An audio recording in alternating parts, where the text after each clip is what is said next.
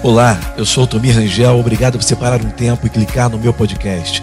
Eu quero focar em alguma das minhas maiores paixões: liderança, desenvolvimento pessoal, comunicação. E eu espero que esse podcast realmente te ajude e adicione valor à sua carreira, à sua missão e jornada.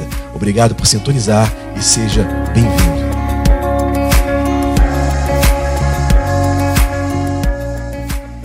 Nós estamos falando aqui sobre a a, a, diferença entre reino de Deus e igreja, as pessoas é, confundem essa coisa, né?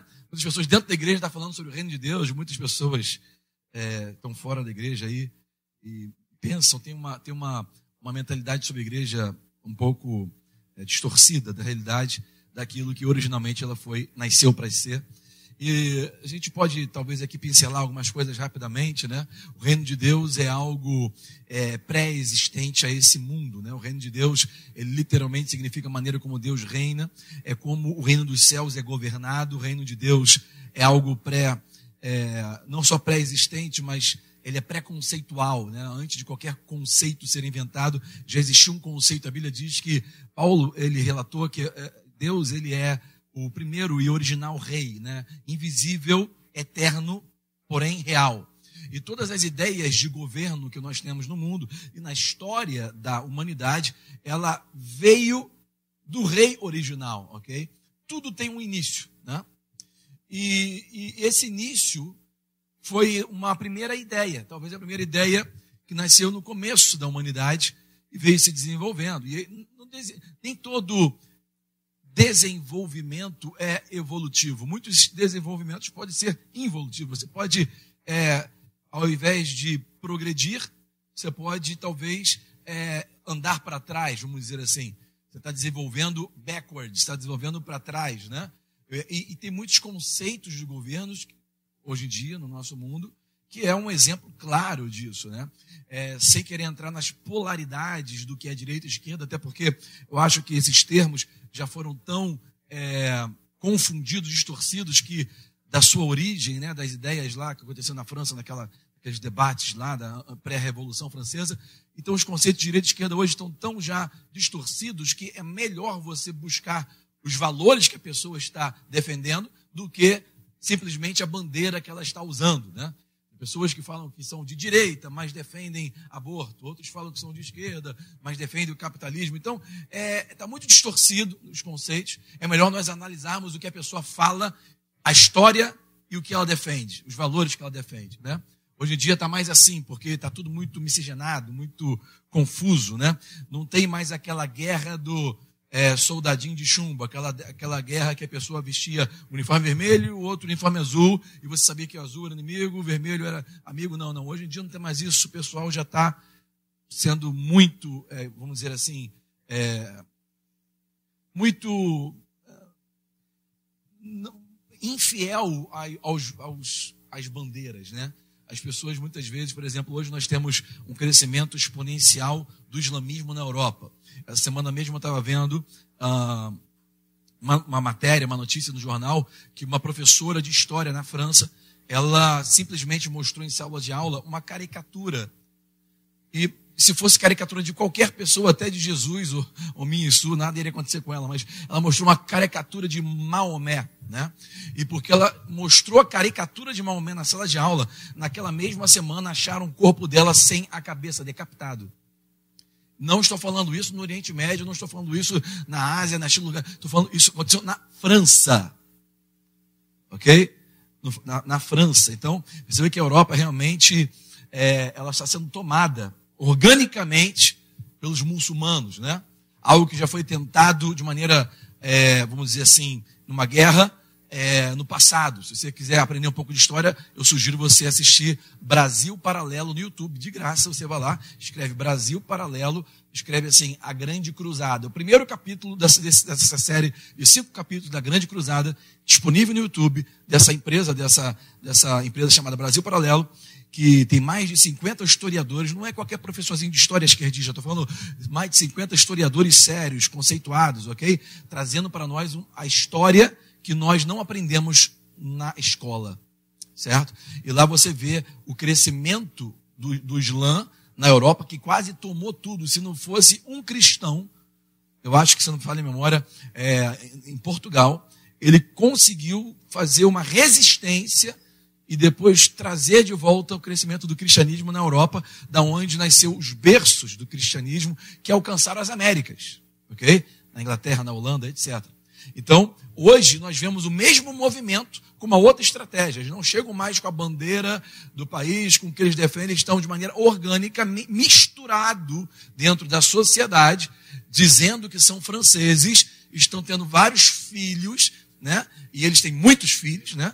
E, e, e, os europeus geralmente hoje não estão mais tendo filhos, não estão casando mais, não, nem acreditam mais no casamento, estão perdendo tempo na, na, na confusão né, da autoidentidade, né? É, tentando, é, é, tentando é, trazer uma narrativa de, de, de, guerra, vamos dizer assim, é, conceitual de gênero humano, embora gênero humano só exista um, é humano. gênero só é um, eu sou um ser humano. Né? Todo mundo aqui só tem um gênero, ser humano. E nós temos dois sexos no ser humano, macho e fêmea, ok? Qualquer outro conceito disso aí é um conceito, vamos dizer assim, é, é, de uma questão mental, emocional, da livre escolha de cada um, ok? É como é, um carro, de repente, um certo dia acorda e fala, não, eu sou uma, um avião. Né? E se o carro um dia dizer que é um avião e tentar pular de um penhasco para voar, ele, muito em breve, descobrirá que ele vai se autodestruir. Não é verdade? Ainda tem um tempo até cair lá embaixo do precipício, mas enquanto ele está caindo, ele está vendo. Uma coisa errada. Eu não estou voando direito, não sei por que eu não estou voando. Mas quando ele encostar no chão, ele vai perceber rapidamente que o tempo que ele decidiu lá no topo do penhasco até o tempo que ele chegou embaixo foi perda de tempo. Então, aquele conceito original que ele teve, da, de um ato da sua vontade, onde ele decidiu não ser mais um carro, aquilo que ele foi construído para ser, aquilo que a sua, vamos dizer assim, a sua identidade mecânica, funcional, foi feita para ser. Naquele momento que ele decidiu aquilo e se jogou, e botou a camisa I am, I am a lesbian, I am a, a homosexual. Sei lá, quando ele começou a se jogar, até ele cair no chão, ele vai falando que é, mas vai chegar um momento que ele vai perceber que ele se autodestruiu e perdeu o tempo. Então, isso é basic biology, biologia básica, ok? É, e muitas pessoas que dizem que defendem a ciência não, não querem nem olhar para o básico da ciência, não é verdade? Ah, não tem muita argumentação para, para a ciência, né? algo que já é comprovado cientificamente. E graças a Deus pela ciência, porque para mim ciência nada mais é do que um homem descobrindo quando Deus faz as coisas. A maneira como Deus está fazendo as coisas, ou ele fez as coisas já muito antes de você nascer, quando nós vamos descobrindo isso, o nome se dá ciência.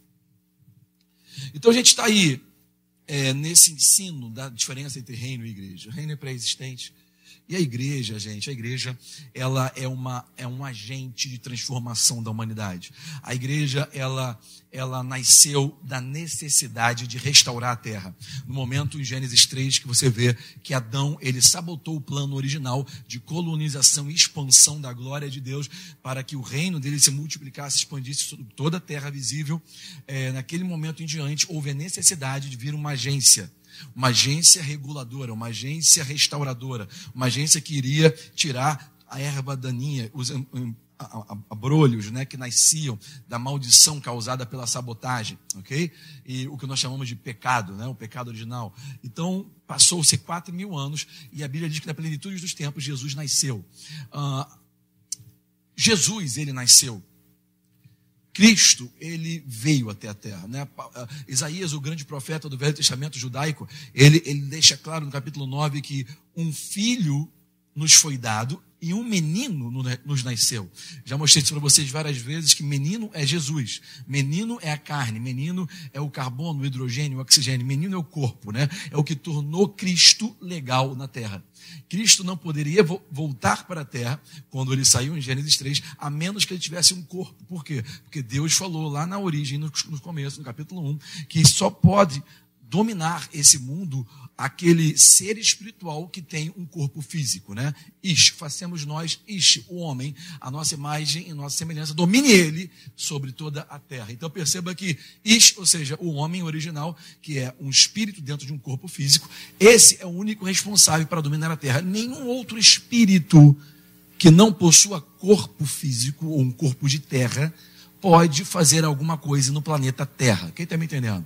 No planeta Terra, só o espírito que tem corpo de terra pode administrar, gerenciar, dominar, fazer alguma coisa aqui. Quando Deus ele falou isso em Gênesis capítulo 1, versículo 26, Deus ele decretou uma lei, onde ele mesmo se incluiu, porque Deus é um espírito sem corpo. Então quando ele falou que só pode dominar na terra o espírito que tem corpo, o ish, o ser humano, ele estava automaticamente se pondo de fora. Deus ele se excluiu da autoridade sobre o planeta Terra no momento que ele deu autoridade ao espírito com o corpo de terra. O diabo, nosso inimigo espiritual, também é um ser espiritual. Embora ele esteja morto, como é que um ser espiritual pode estar morto? A Bíblia fala que Jesus deixou claro que eu sou a vida, disse Jesus. Deus é a fonte, a palavra aba literalmente significa fonte. Um espírito morto é um espírito que está que existe, mas está afastado ou desconectado da vida. Ok? Então, o diabo, Satanás, Beelzebub, Lúcifer, capiroto, o nome que você quiser dar, bicho ruim, ou seja, o, é, o que você quiser falar, ok? O antigo Lúcifer, que não existe mais, ele viu Deus falando aquilo, ele sabia que tudo que Deus fala vira lei, porque ele é um rei. O rei eterno, invisível, original, porém real, etc. Então, quando ele viu Deus falando aquilo, ele entendeu: olha, só esse ser agora tem autoridade nesse planeta. Aquele planeta que eu tinha autoridade antes quando eu era Lúcifer, ok? Esse ser agora tem autoridade sobre esse planeta. Ele sabia muito bem, porque ele era um querubim ungido, ele governava sobre essa terra, porque a Bíblia diz que tinha um trono que ficava abaixo das nuvens, ou seja, ele queria subir acima das nuvens, então ele já conhecia aqui, ele estava aqui já, né? ele caiu aqui. Ele, Jesus disse que ele caiu como um raio aqui. Né? Ele voltou para cá, deformou a Terra toda quando caiu. Algo que os cientistas conseguem prever é, geologicamente, com aquelas datas e etc., dizendo que o Big Bang, etc. A Bíblia já fala que Satanás caiu e deformou tudo.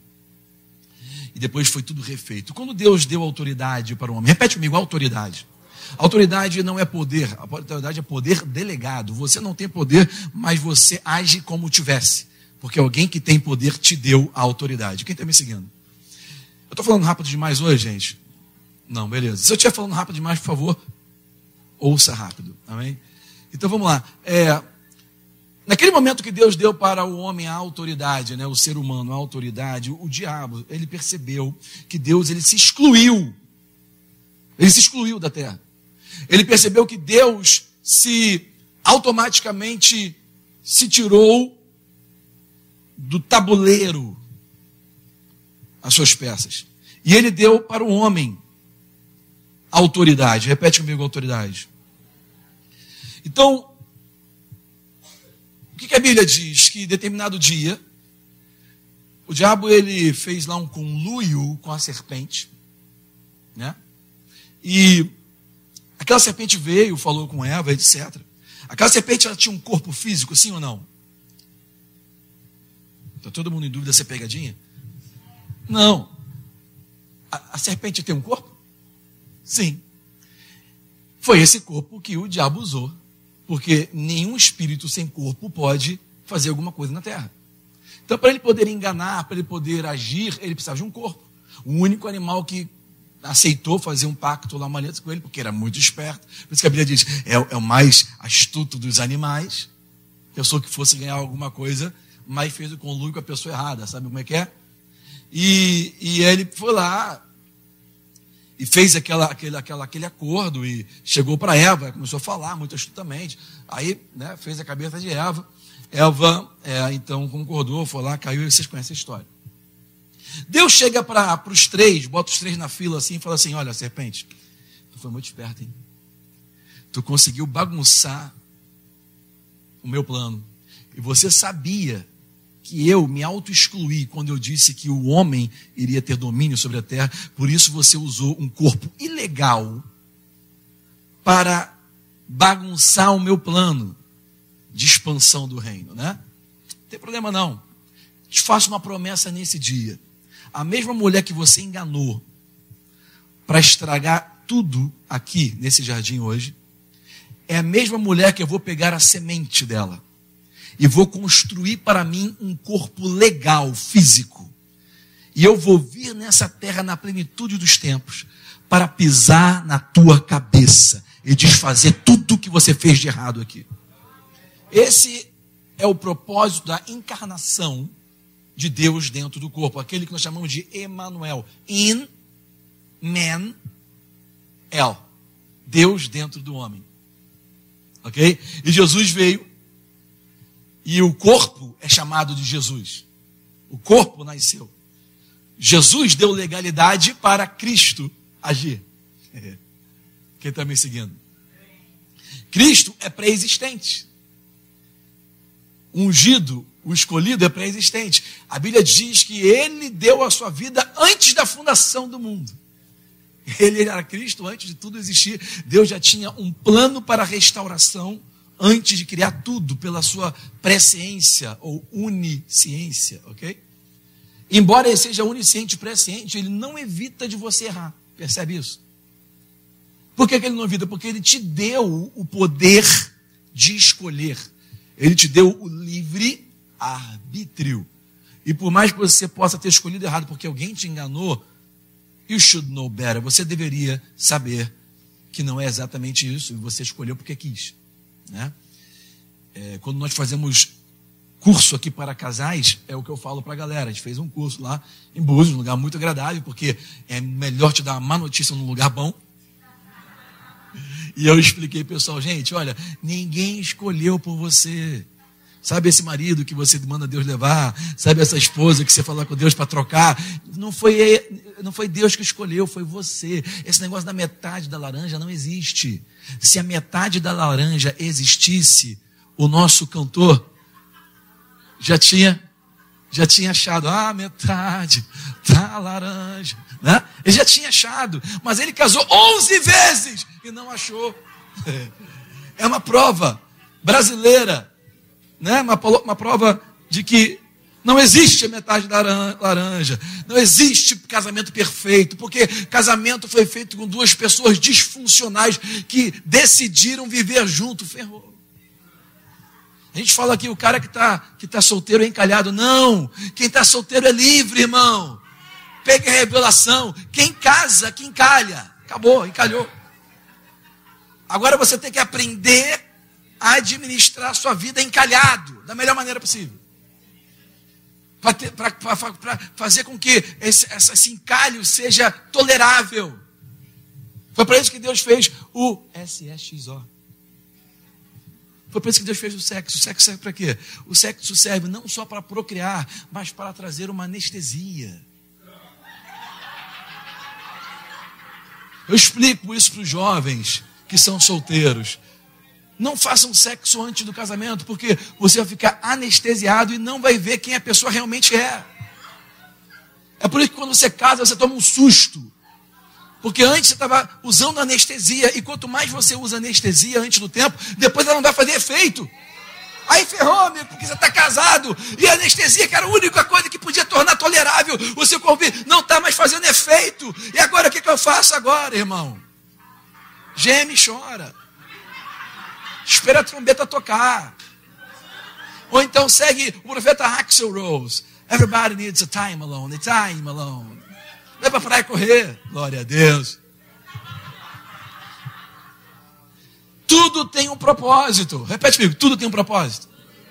Você acha que o sexo foi feito só para procriar? Não.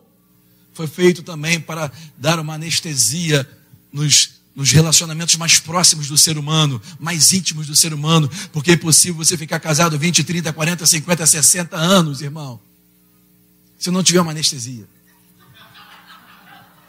Quando você fica anestesiado, você, naquele momento, tem uma música que fala sexual healing, na verdade é, é anestesia. É anestesia. Aí passa por um tempo, aí depois você volta a brigar, sabe como é que é? A anestesia de novo, aí fica tudo bem, aí Todo mundo, oh, que brisa boa, fica na brisa. Né? Aí volta, briga de novo. E assim cresce a humanidade. Deus sabia. Deus falou: não vai dar certo. Se for um negócio só funcional. Tem que usar, sabe, toda, toda dualidade, todo, tudo que Deus queria ter uma dualidade, até o ser humano. Então perceba que Eva falou: ah, Deus fez o plano da encarnação para poder remir o ser humano. E depois da remissão, que é algo que Jesus fez, nós não temos nada a ver com isso. A pessoa tenta alcançar a santidade, tenta ser filho de Deus pelas obras, você nunca vai conseguir. Porque se você conseguisse fazer isso pelas suas obras, pelos seus feitos, pelas suas obediências ou desobediências ou omissões, se você conseguisse alcançar esse estado divino de ser filho de Deus de novo, por aquilo que você faz ou deixa de fazer, você não precisaria de Jesus. Mas a Bíblia deixa relatado, antes de você nascer e criar suas ideologias, que todos pecaram e destituídos estavam da glória de Deus. O mundo então quer ver a glória de Deus. Como que o mundo vai ver a glória de Deus? Só através daquilo que Jesus fez. Ele pagou o preço, ele se fez pecado para que nele fôssemos feitos justiça de Deus.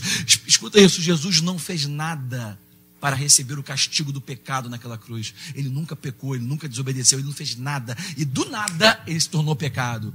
Você não tem que fazer nada para se tornar santo. Do nada você se torna santo.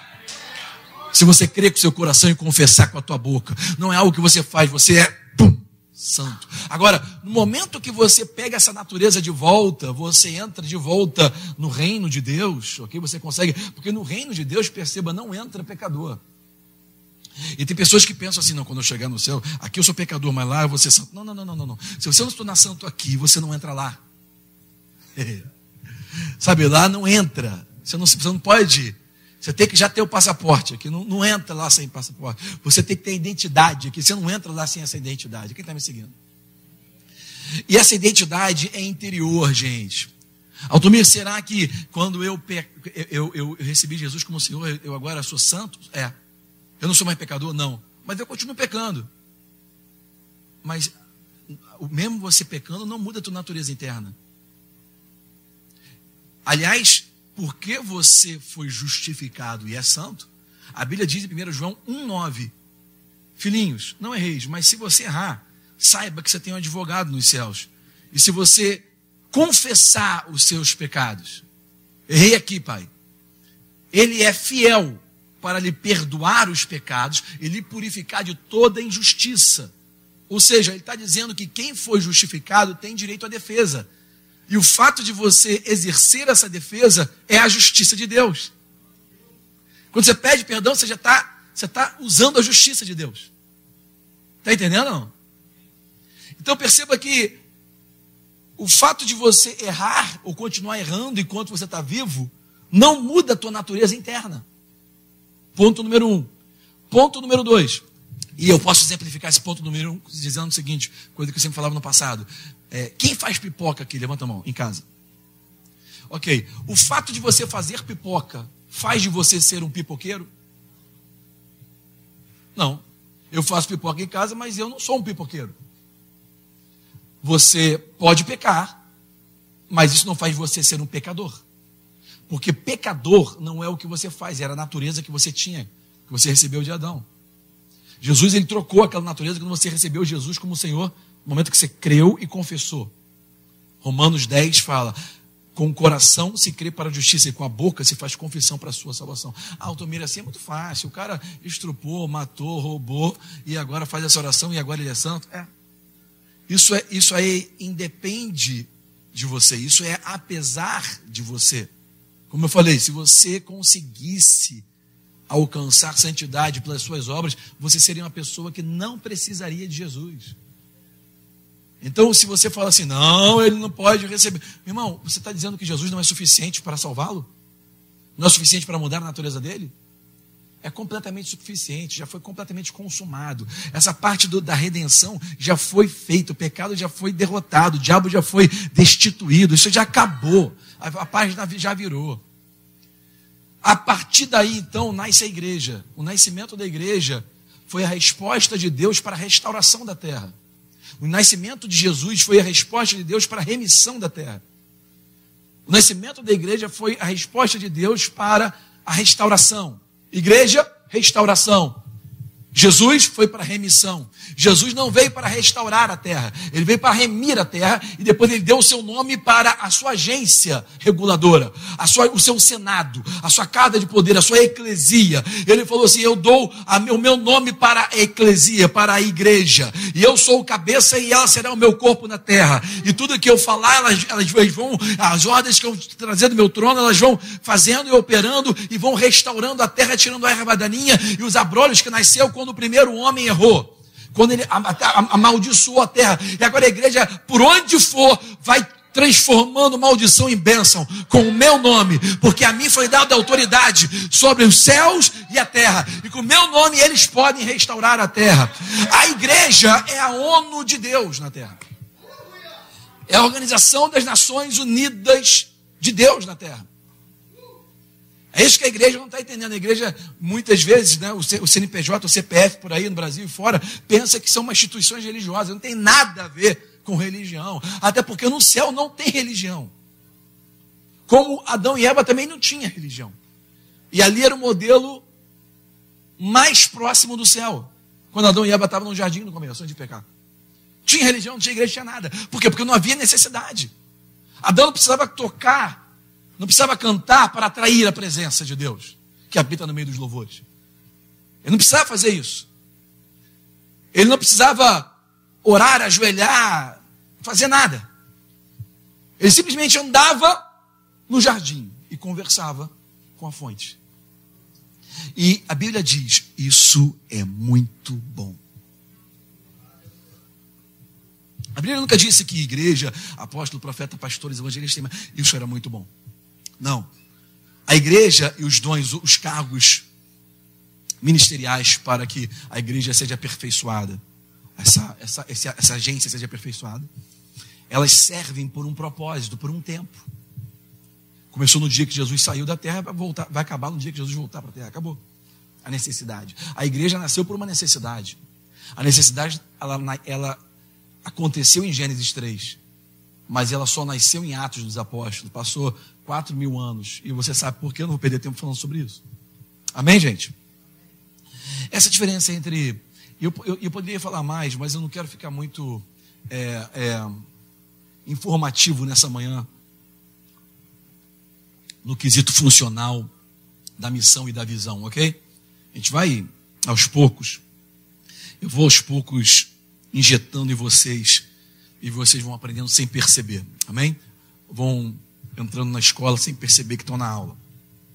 Mas eu, eu, eu falei é, na sexta-feira, aqui na, na, na, conferência da Donep, algo importante que eu sei que muitas pessoas entenderam, mas talvez não tenha entendido na plenitude ou não tenha registrado na consciência. Algo que talvez você saiba, mas ainda não foi registrado na tua consciência. De uma maneira prática. Porque o registro no seu interior ele só vem com ouvir e ouvir, ouvir e ouvir. Quando você ouve várias vezes alguma coisa, até o ponto de você estar sozinho em algum lugar, no meio de uma situação, você lembrar e falar: Ah, é assim, é assim, é assim. Você pregar para você mesmo, está entendendo? Aí você aí registrou, aí você não precisa mais me ouvir, nem no YouTube, não precisa mais ler livro, aí você registrou, pelo menos aquela informação. Que foi o, o princípio faz parte do caráter de Deus. O princípio da intencionalidade. Você tem que entender e registrar isso na sua consciência. Nós temos a ilusão nesse mundo de que nós temos o controle, né? Aquela ilusão do, do The Matrix, né? que Neil tinha quando era Mr. Anderson. Quem está me seguindo? Ninguém, beleza. Que ele queria ter o controle, né? E todos nós queremos ter o controle. Parece que quando a gente perde o controle de algo em nossas vidas, seja família, seja negócio, parece que a gente estressa, né? Porque Deus, ele deu o domínio para o homem realmente para ele administrar. Mas nós nunca, Deus nunca nos prometeu o controle das coisas.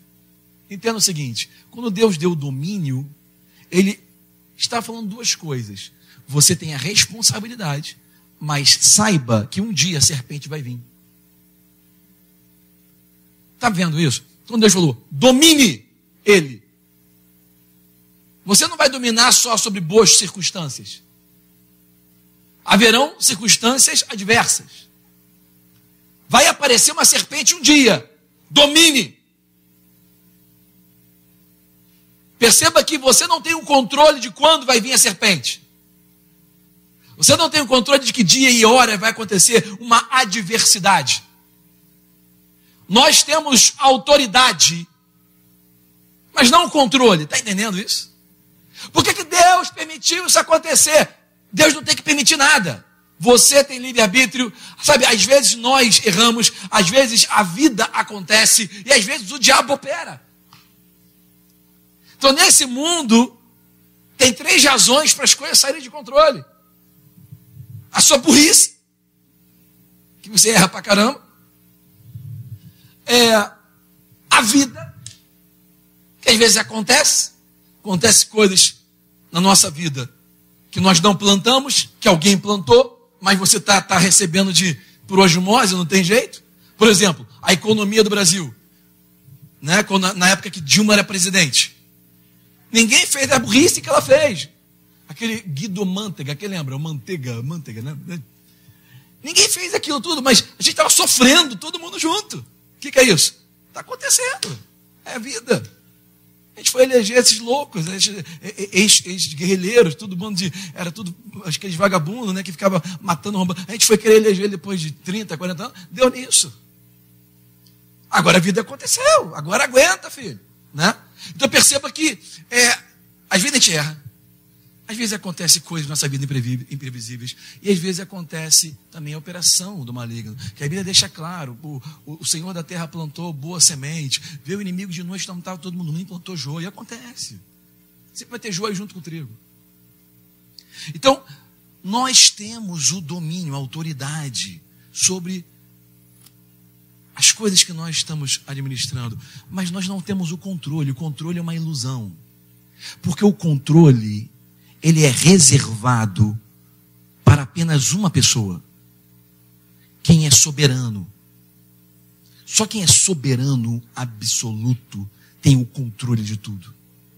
Altomir, então você está me dizendo que Deus tem o controle de tudo que acontece na terra?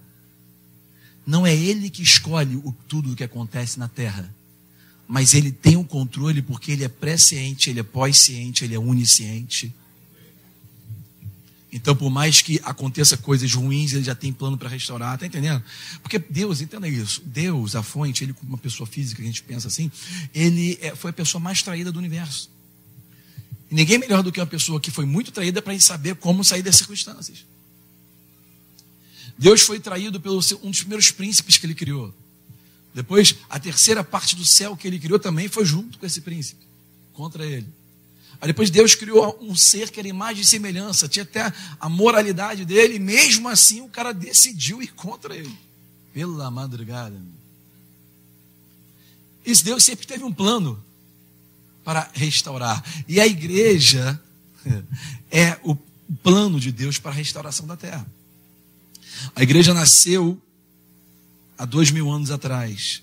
A necessidade da igreja nasceu há seis mil anos atrás. E o reino de Deus, ele existe antes da fundação do mundo.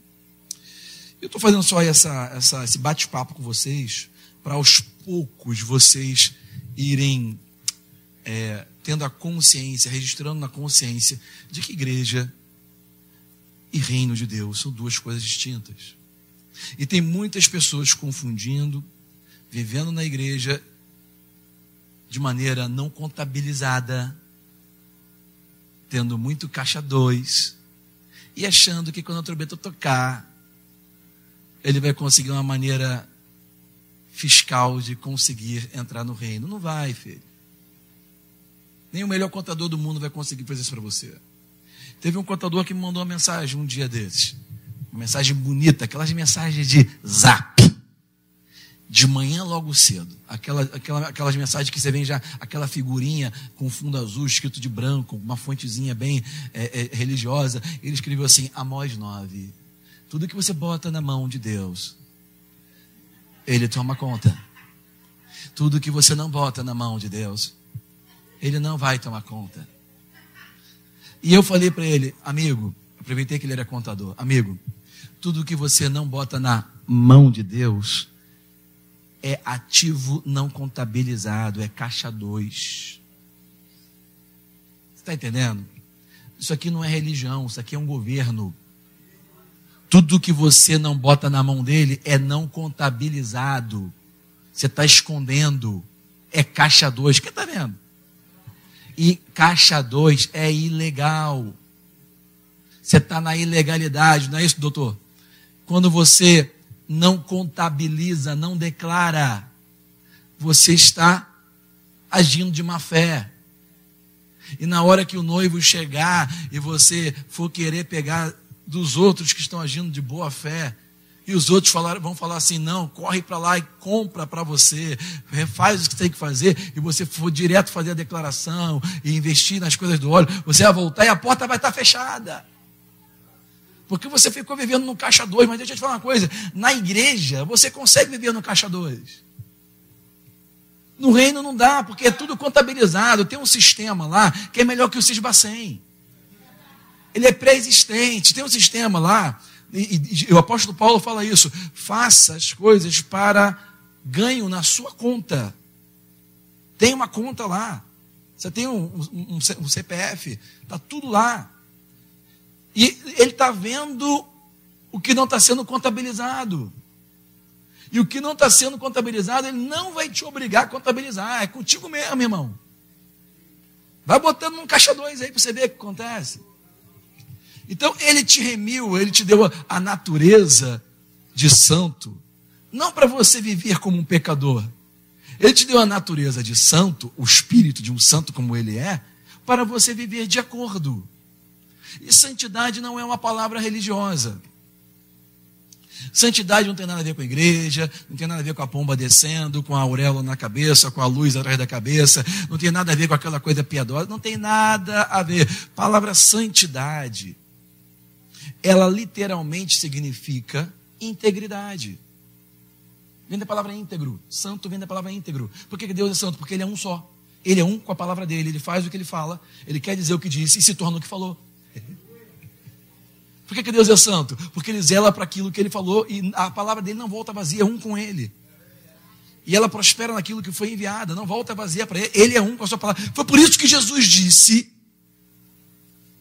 Eu sou o pão da vida. Ele nunca falou que ia te dar o pão da vida, ele falou: Eu sou. Por quê? Porque ele é santo, ele é um com a palavra, ele é um com aquilo que ele fala, ele quer dizer, e ele se torna o que ele falou integridade. Ele é santo. Quem está me seguindo? E quando você recebe a natureza dele, santo, de holy, quando você recebe essa natureza, ele espera que você também ande da maneira que você é.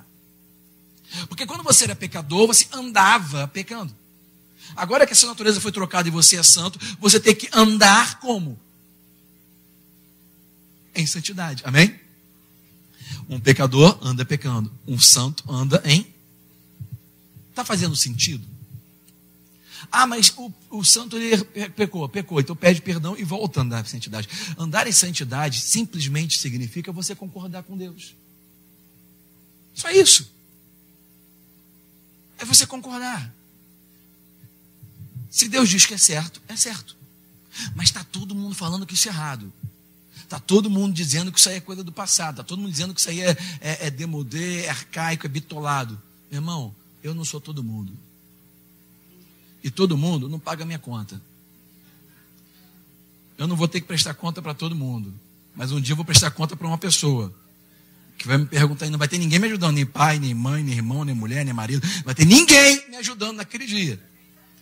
Ele vai perguntar, meu irmão, o que que tu fez? Olha, eu andei aqui em santidade, dei essa, essas derrapadas, voltei, andei em santidade, saquei me dá suas obras aqui, bota no forno. A Miguel vai e no forno. Aí você vai saber, depois de passar pelo fogo, o que saiu do outro lado. Tem pessoas que vai sair aquele montouro de palha queimada. Aí Deus vai olhar para ele assim, irmão, tu não fez nada, né? Tá bom, tu tá salvo por Jesus Cristo, vai lá, você vai morar lá embaixo, no asfalto, junto com a galera lá, ó. Vai com o povão. Aí, aí vai chegar lá, vai passar as obras, imagina passando as obras, vamos dizer assim, do Smith Wigglesworth. Aí sai do outro lado um monte de pepita de ouro. Aí os anjos vêm, botam na bandeja, estamos aqui Bota aí, na... aí o cara já sai milionário. Dá para morar onde? Dá para morar lá, nas montanhas, lá em Beverly Hills. Vai para lá. Vai lá, fica lá na, numa mansão, coisa maravilhosa, né? Eu vou morar lá, naquela mansão. Eu não sei você, eu vou para lá. Eu vou para lá. Eu não sei se você vai ficar lá embaixo, né? Mas eu te convido para você vir um dia tomar café na minha casa. Verdade, irmão? Isso se, a gente entrar, né? Porque tem pessoas que estão até negando das coisas. Estão dentro da igreja, estão negando, né? Porque o fato de você pecar é, uma, é você derrapar. Eu sempre digo o seguinte: errar não é errado. Errar é continuar no erro. Errar todo mundo erra.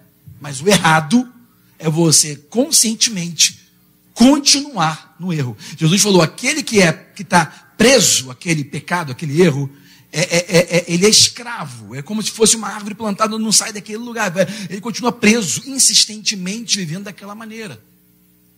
Então, isso aí, além de ser errado, é burrice. Não há arrependimento, outra palavra que não é religiosa. Arrependimento não é religioso, arrependimento é uma palavra prática, que literalmente significa mudar a maneira de pensar. Então, se você tem arrependimento, você mudou a maneira de pensar, você não vai mais voltar para comer aquela bolota. Deixa a bola tá para lá. Vamos comer comida fit. Vamos comer comida saudável. Eu sei que você gosta da bolota. Né? Com aquele molho barbecue. Eu sei que você gosta. Mas existe uma comida que vai fazer melhor para você, né? Que é a palavra de Deus. Aceita ela, vai para ela, tu vai gostar, tu vai ficar fit, vai ficar fortão, bonitão, tipo Daniel, né? Lá novão, estava melhor que os outros, mais inteligente, etc. É tudo escolha. E escolhas determinam o nosso futuro, nosso destino. Acho que não vai dar nem tempo de eu pregar. Eu estou falando tanta coisa, cara. Mas está fazendo sentido para vocês? Você que está em casa, está fazendo. Ei, Cite, você da poltrona. Está fazendo sentido para você? Sabe, é, é melhor a gente aprender alguma coisa do que a gente fazer uma grande história, uma grande pregação e você sair daqui sem aprender nada. Eu quero que pelo menos você entenda que, como igreja, tendo uma natureza trocada, né, através da justiça de Deus, você hoje tem a capacidade de andar em santidade, que simplesmente significa concordar com Deus. Andar em santidade não é você sair por aí flutuando. Isso é assombração. Tem muito crente que é assombração, irmão. Eu olho para a pessoa e falo assim: o que, que é isso? Eu, Meu Deus, o que, que maná? Que maná é esse? Né? Maná literalmente significa: What is this? What is this? O que, que é isso? Na é verdade, Deus, no Velho Testamento, o, o povo pediu pão, Deus mandou maná. Aí eles falaram: Maná. O que, que é isso? Né? Maná literalmente significa o que, é isso. Então perceba que é, tem muitas pessoas que estão andando em santidade, ou pensam que estão andando em santidade, mas na verdade estão assombrando a sociedade, né? Porque santidade é simplesmente você concordar com Deus. Deus diz que é certo, é certo, Deus diz que é errado. Como é que eu vou saber o que Deus diz? Lê a tua Bíblia. Quem sabe ler? Graças a Deus. Ninguém está alfabetizando nesse ano de 2020, né? Senão teria que repetir o ano, ano que vem mas já que você alfabetizou antes, você sabe ler bem. Tem a passagem lá em Marcos 4. Quantos minutos eu tenho ainda? Que horas são, gente? 11 e meia? Tem a passagem lá em Marcos 8. Eu não vou fazer então essa. Tem muita pepita de ouro aqui. Eu vou te dar uma pepita, ok? Já vou até convidar o pessoal do louvor para subir. Dá uma pepita. Porque cada trecho, cada mensagem que a gente vê aqui na, na Bíblia é tanta riqueza, né? a gente pode extrair tantas coisas práticas para a nossa vida. Marcos capítulo 8 é uma passagem conhecida, tá? Uma passagem que diz que Jesus chegou a um vilarejo e algumas pessoas trouxeram até Jesus um homem cego. Eu só quero te mostrar o seguinte, algo que não está na, na, Bíblia, você tem que estudar a história para você entender. Aquele vilarejo, história e geografia, né? Aquele vilarejo onde se retrata essa passagem muito conhecida, é um vilarejo perto do local deserto aonde foi multiplicado cinco pães e dois peixes. Ok? Aquele vilarejo que Jesus entrou, onde amigos trouxeram um, um cego, era um local. Por que, que eles trouxeram aquele cego até Jesus? Porque todo mundo ficou sabendo que ali perto, aquele mesmo rabino chamado Jesus, ele tinha multiplicado cinco pães e dois peixes. Cinco mil homens comeram até dizer chega, fora mulheres e crianças, e ainda sobrou. Então, sendo uma coisa inexplicável, um milagre óbvio, né? É, notório, é, eles pensaram: não, vou levar o nosso amigo cego para a gente ver se a gente resolve essa questão dele. O que eu quero te mostrar, eu não vou nem entrar em Marcos 8, só para te localizar geograficamente na Bíblia, é o seguinte: que na, no momento que Jesus transformou cinco pães e dois peixes numa, em algo suficiente para uma multidão, nós temos que ver como que a metodologia de Jesus funcionou numa situação onde ele estava sem um controle. E se você conseguir ver isso e pegar hoje e usar, ou seja, praticar o que você está ouvindo, você vai conseguir dominar situações imprevisíveis que fogem do seu controle também. Aonde aparentemente você não tem o que é necessário para ter sucesso, sobrepor aquela adversidade. Quem está me seguindo até aqui? Diz a Bíblia, Jesus chegou em um lugar deserto no final do dia, com uma multidão atrás dele, que era perto desse vilarejo onde ele entrava, em Marcos 8. Os, os discípulos, que não eram apóstolos, os discípulos chegaram para Jesus e deram uma orientação administrativa prática que qualquer, vamos dizer assim, é, qualquer é, diretor executivo né, de uma empresa, né, no caso do Ministério de Jesus Cristo Nazaré Internacional, é, iria sugerir ao CEO, né? E falaram para ele assim, muito religiosamente: mestre, manda todo mundo vazar, vai embora, rala todo mundo, porque não tem comida para ninguém. Manda todo mundo embora. Porque o lugar é deserto e ninguém tem o que comer, está todo mundo morrendo de fome. Os caras estão tudo já mal-humorados, porque as mulheres estão reclamando na cabeça deles, as crianças estão chorando. Então manda todo mundo embora porque vai sobrar para a gente. É uma orientação cristã, religiosa, de muito amor, que os discípulos deram para Jesus. Jesus, então, deu aquela resposta clássica, né? E eu imagino Jesus, aquele cabeludo com aquela roupa branca até aqui embaixo, né? Assim dizendo: Dai voz a eles de comer. Aí, quando Jesus fala aquilo, um olha para a cara de outro. Imagina Natanael olhando para a cara de André. André se volta para Felipe, faz assim. E todo mundo olha para Mateus, porque ele que é o contador. E depois Mateus olha para os Iscariotes, para Judas, porque ele que é o financeiro. Irmão, e aí? Né? E eles vão ver quanto tem de dinheiro lá na bolsa, né? Na, é disponível, recurso disponível para tal desafio. E voltam para ele, ó, temos 200 dinheiro, mas isso não é suficiente. Olha a multidão. Nem se pegar a promoção 1, 2 e 3, que já vem dois, e você escolhe, não vem a batata e o combo, mesmo assim não vai dar. Porque nós analisamos de maneira natural os desafios da vida. Se você começar a entender a metodologia do reino de Deus, você vai sair do natural, aonde a agência chamada igreja tenta trabalhar, e você vai engatar nas possibilidades infinitas, superiores, mais excelentes do reino.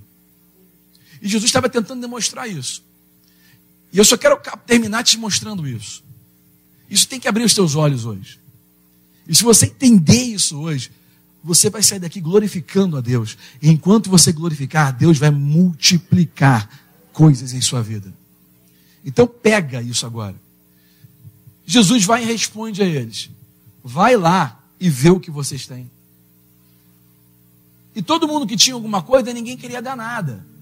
Porque quando a gente fala sobre oferta aqui na frente, Deus sabe, você sabe o quanto você tem. Mas às vezes você só dá os 10 reais, os 20, porque você não quer dar nada. E foi exatamente isso que aconteceu naquele dia. Ninguém quis dar nada. Mas tinha um menino lá, que ainda não era tão sagaz, tão assim, mentalmente engessado na economia da terra. E ele era um menino que ele era fortinho. E ele, os fortinhos assim, eles sempre pensam na, que vai dar fome, né, irmão? Fome vai bater rapidamente. Então ele levou já de sobressalente o quê? Coisa boba. Dois peixinhos. Uns cinco, cinco birnaguinhas daquela. Leve, leve. Só para ali de tardinha, né? Se tiver um café lá com a tia, qualquer coisa, para lá. Tem lá, a bisnaguinha já veio já com requeijão, tudo certo. Depois só botar ali, virava assim o quê? Cinco Mac Chicken gigante. Top. Já dá para dar a acalmada, né? Mas aquele menino, sem muita sagacidade, mentalidade engessada, de, de como as coisas funcionavam, estava acreditando em Jesus. Ele falou assim: tá bom, toma aqui, ó. Eu trouxe aqui uns Mac Chicken aí, os Mac Fish, né? Mac Fish, perdão. Mac Fish. Eu trouxe aqui e, e, e toma aí. Se cortar bem cortadinho, de repente dá aí para as crianças. Ele deu. Ele doou tudo o que ele tinha, mas tudo o que ele tinha era insuficiente. Às vezes, tudo que você tem na sua vida não dá para resolver. Tudo que você aprendeu, todo o dinheiro que você tem, toda, todo o amor que você tem, talvez toda, toda palavra que você falou, talvez todo o tempo que você investiu, talvez não seja suficiente. Mas Ele deu. Porque por mais que seja suficiente que você tenha, é necessário que você dê, contabiliza tudo, irmão.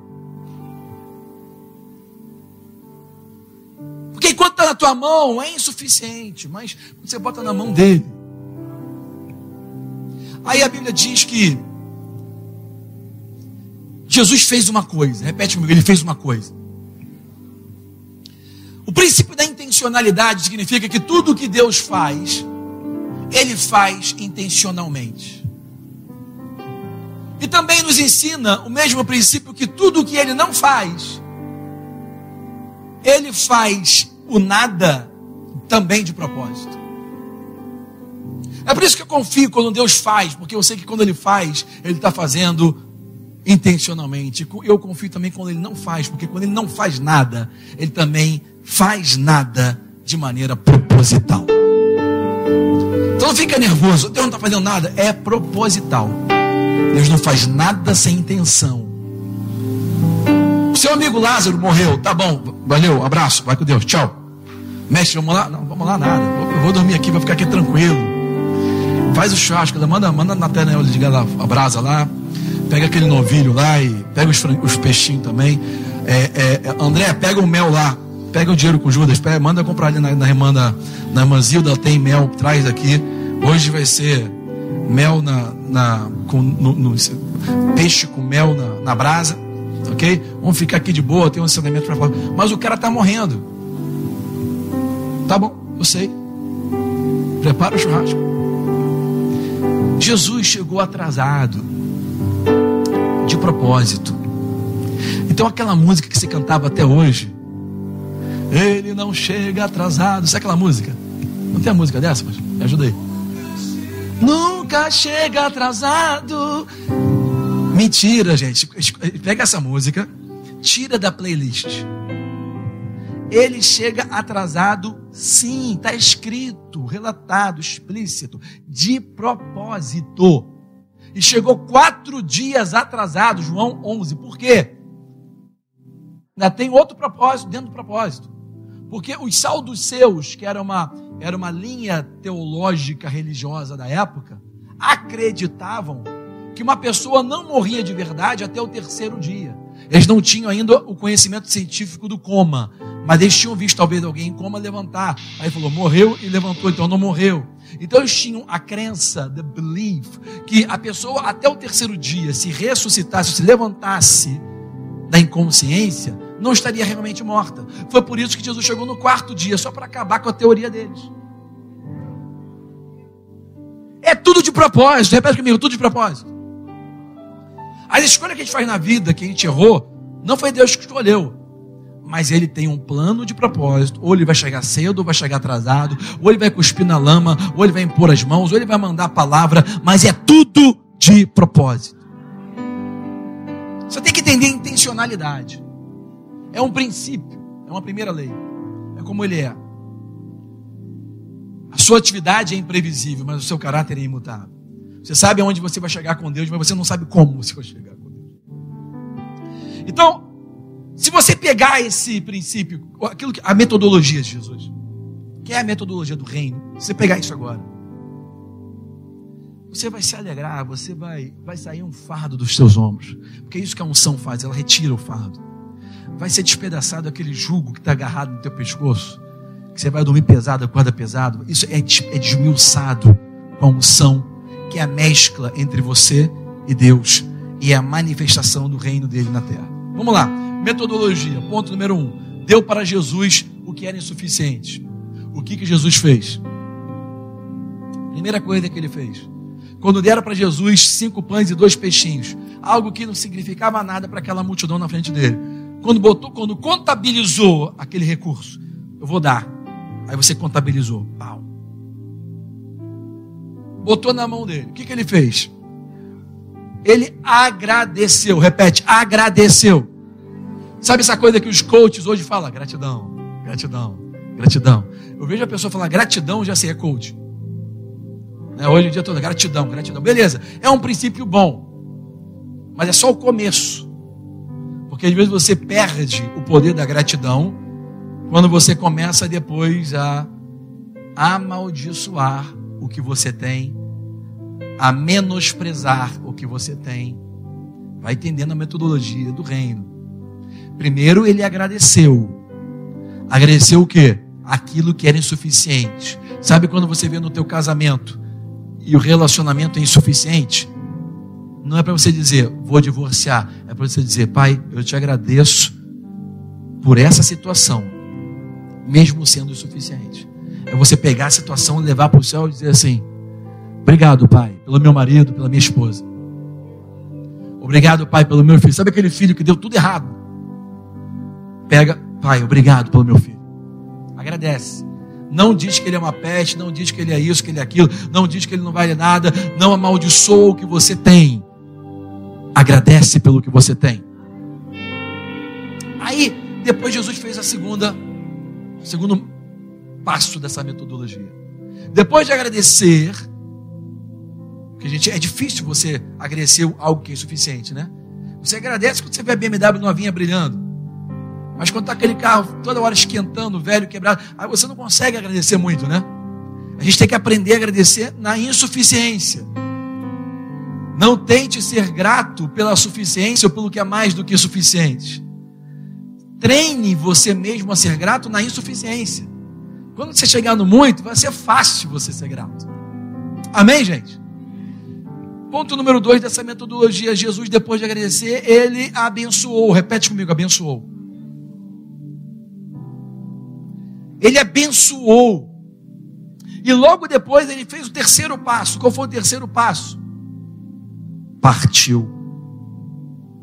Agora eu quero que você veja isso, porque essa ordem é importante. Essa ordem importa para você entender o princípio. Nada pode ser quebrado sem antes não for abençoado. E o fato de ser quebrado é talvez uma evidência que você já está abençoado. Se você for abençoado depois de você ser quebrado, você fica se sentindo frustrado, você fica se sentindo impotente. Mas quando você é quebrado depois de ser abençoado primeiro, aquela quebra não significa uma maldição mas significa multiplicação. Porque você já sabe que você foi abençoado antes daquela quebra ocorrer. Quem está vendo isso hoje? Você está ainda mastigando isso? Você está vendo isso? A ordem aqui é muito importante. O menino deu o que era, não era suficiente, e a benção veio antes do partir, do quebrar. Tem gente que está recebendo aí. Depois da quebra, do partir, Jesus deu aquilo partido para os discípulos e ocorreu a multiplicação. A multiplicação não foi só pela quebra, mas foi porque você já era abençoado antes de ter quebrado.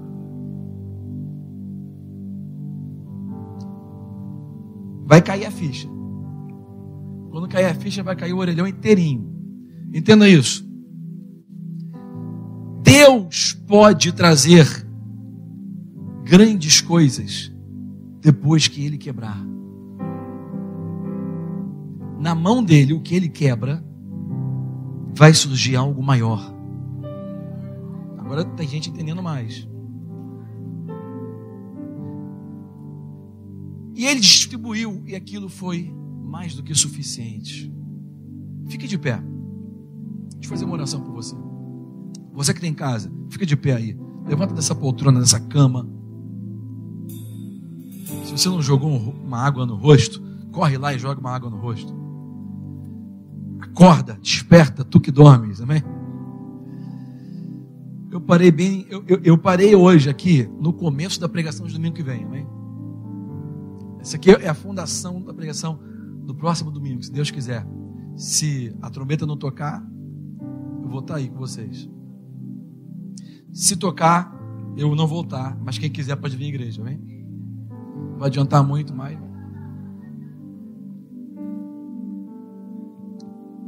A quebra, ela tem que vir depois da benção. Num casamento, você é abençoado, ok? Se o casamento quebrou, irmão, tu já foi abençoado antes. Essa ordem é importante. Porque a quebra não vem para desfazer, para poder acabar, não. A quebra vem para multiplicar.